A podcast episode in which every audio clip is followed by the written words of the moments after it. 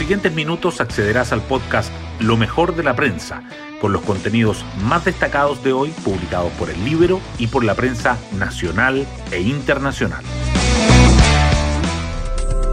Buenos días, soy Magdalena Olea y hoy viernes 17 de diciembre les contamos que a los 99 años de edad murió Lucía Iriart, la viuda de Augusto Pinochet, lo que le restó cierto protagonismo a los cierres de campaña de los candidatos a la presidencia, Gabriel Boric y José Antonio Cast.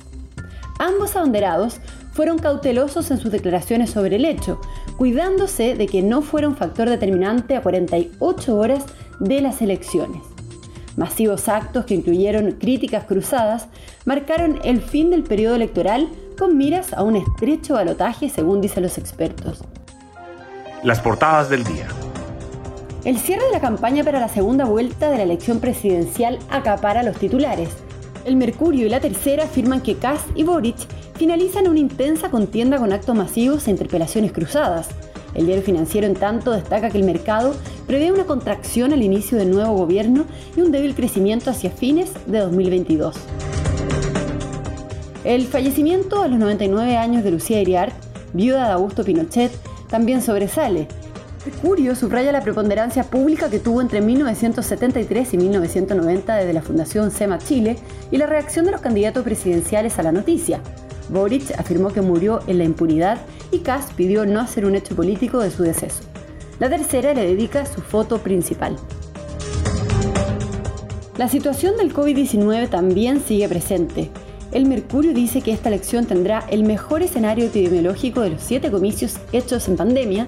La tercera agrega que The Economist destaca a Chile entre los países mejor preparados para enfrentar la variante Omicron y que Alexis Carlegis asegura que esta nueva cepa es muy contagiosa y que podría reemplazar a Delta con rapidez. La Convención Constitucional vuelve a los titulares. El libro entrevista al convencional Rodrigo Álvarez de la UDI, quien dice que la nueva constitución no es para un presidente, sino que para las próximas cuatro décadas.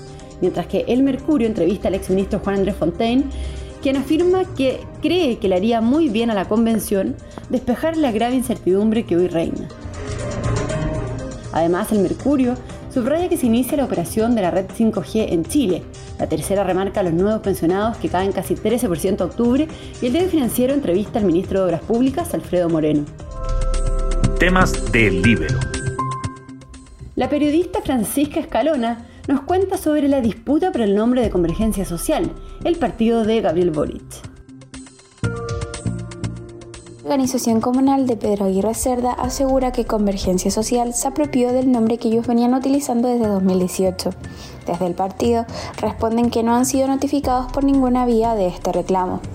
Eso sí, existe un fallo de INAPI que rechazó la inscripción de la Junta Vecinal por inducir a error o engaño. El vocero de la organización describe que en 2018 tuvo una serie de encuentros con la diputada Gael Yaumas y acusa que ellos tenían pleno conocimiento de su existencia y de la utilización que estaban haciendo de este nombre. Fue entonces que en 2019 el partido inscribió Convergencia Social en el CERVEL. Pueden encontrar esta nota en www.ellibero.cl.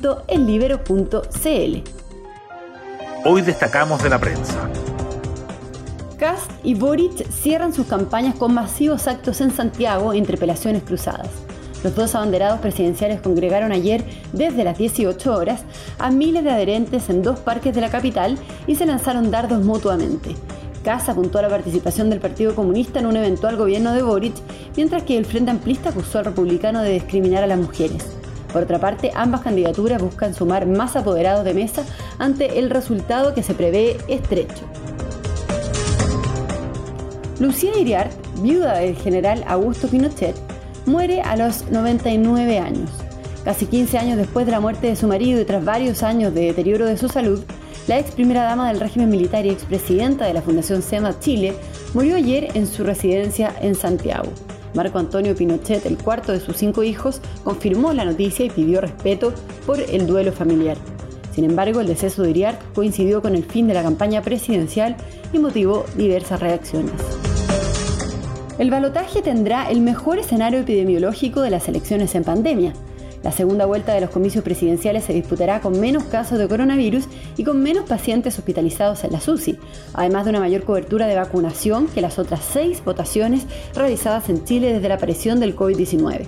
Los expertos recalcan que aunque el panorama sanitario es auspicioso, no se debe descuidar las medidas de prevención, sobre todo tras la llegada de la variante Omicron al país. Un informe internacional sitúa a Chile como el mejor país para enfrentar a Omicron. La revista británica The Economist midió el porcentaje de protección de la población en 102 países y concluyó que Chile es el mejor preparado para enfrentar a la nueva variante del COVID-19 que se expande por todo el mundo.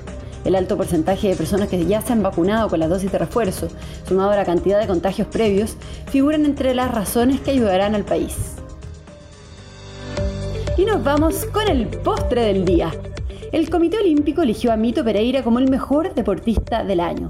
El golfista que logró el cuarto lugar en Tokio 2020 fue galardonado por la entidad de la ceremonia efectuada en Casa Piedra. También fueron reconocidos Alberto Abarza y Francisca Mardones como los mejores exponentes paralímpicos.